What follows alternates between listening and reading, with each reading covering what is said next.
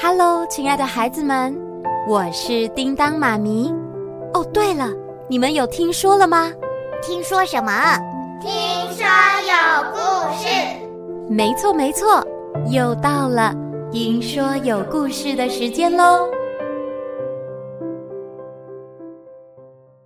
那么现在要听什么故事呢？《超能侦探社》第二集《百万赔偿金》。那你准备好了吗？我们马上开始喽！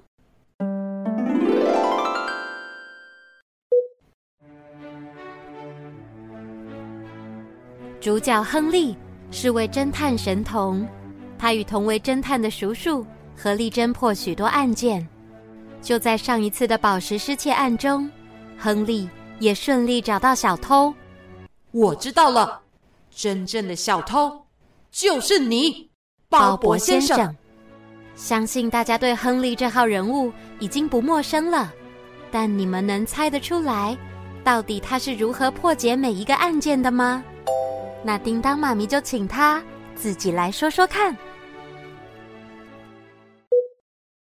哎哈喽，大家好，我是亨利，目前是位高中生，跟我的叔叔在一家侦探事务所合力办案。嘿，这我已经说过了。哦，呃，其实我只是兼差当侦探啦，主业还是高中生。嗯哼，还有吗？嗯呃，还有、呃我喜欢吃布丁。你应该要多说一点，为什么你会当上侦探呢？哎，其实也是因为，呃，上次在一个偶然的机会下，呃我帮叔叔抓到凶手，他就觉得我有这个能力，可以来当看看。呃，不过，不过什么？不过，如果你们以为接下来的故事都是关于要逻辑、要推理、要仔细观察的那种侦探故事，那就大错特错了，因为。因为什么？因为我根本不会推理，也没什么敏锐的观察力。那你怎么有办法？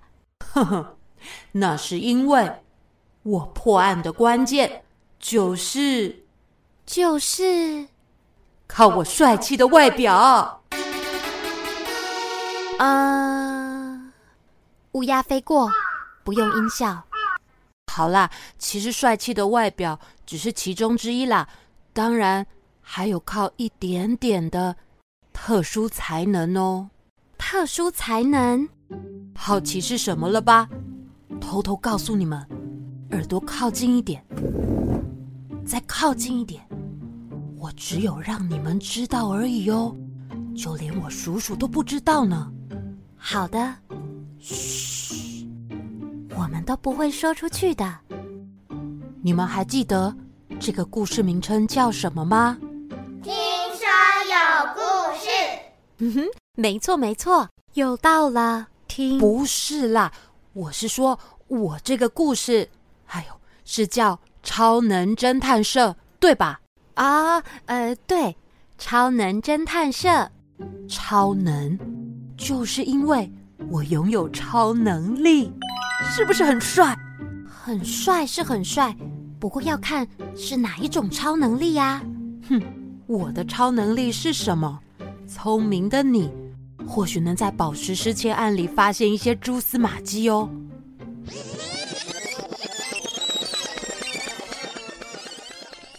他并没有理我会在问苏你菲，话哎，你到底是谁啊而是呀、直接走到富豪的面前，并且礼貌的哎这个脱下美丽手的套，警察姐姐与富豪握握手。手不是应该脱下你就手是套吗？鲍勃先生吧这样比较礼你貌好吧？啊，你你啊好，你是我是亨利。怎么样，猜出来了吗？就是握手。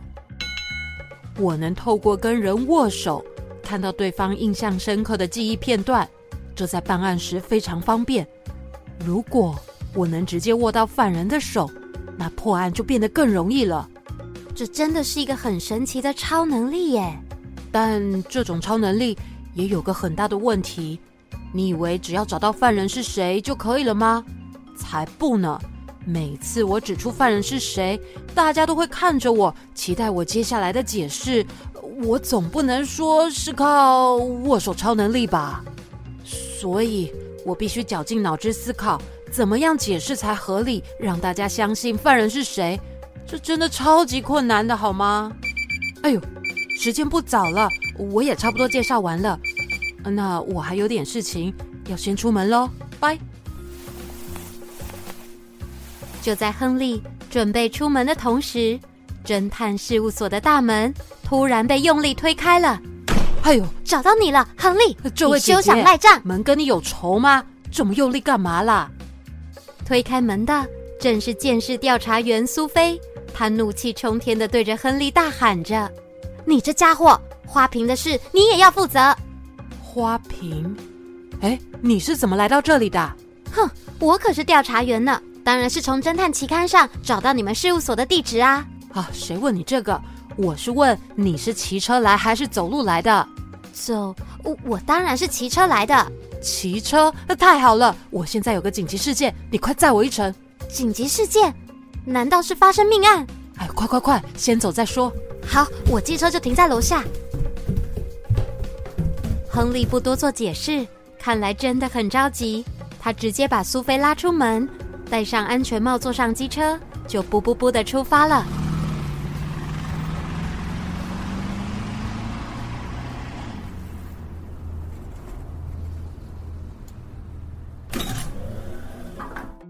欢迎光临。哦，我要这个，两个。好的。你的两个布丁，谢谢。欢迎下次光临。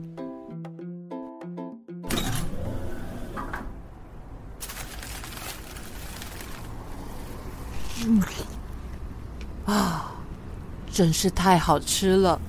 嘿，亨利，你不是说有紧急案件？现在哪有空吃布丁啊？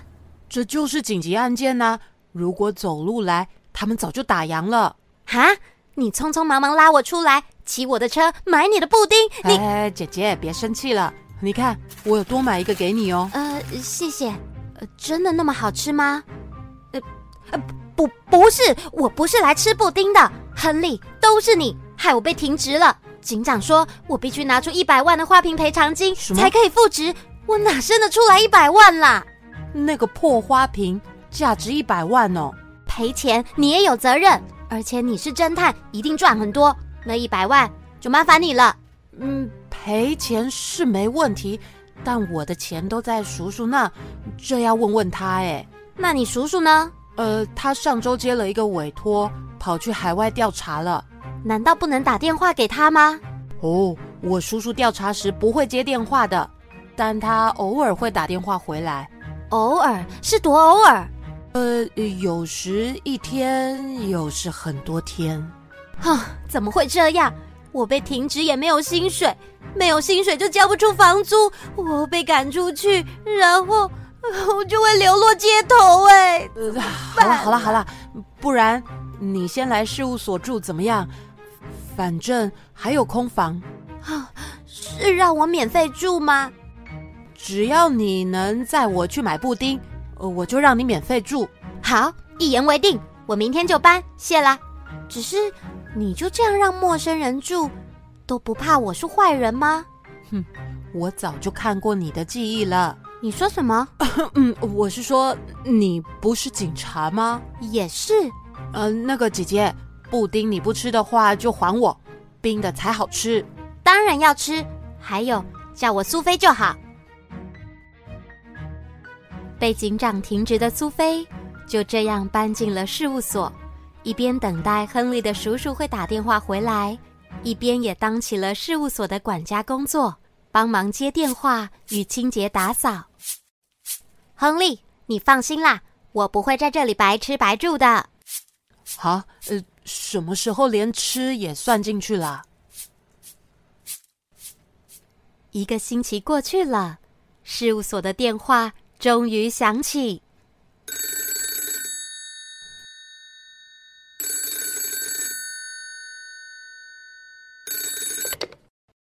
侦探事务所，哎您好，你是谁？怎么会接这支电话？你是叔叔吧？你不是亨利吧？你稍等，我叫亨利来接电话。亨利，哦，你叔叔打电话来了。来了来了，亨利拿起电话，并挥手要苏菲回避。苏菲只好用嘴型说着，别忘了那一百万。她就来到房门外，叔叔并将耳朵紧紧贴在门板上偷听。这样啊，他们到底在说什么？知道了。不过，苏菲唯一听见的只有挂上电话的声音。怎么样？你叔叔怎么说？什么时候能拿到一百万啊？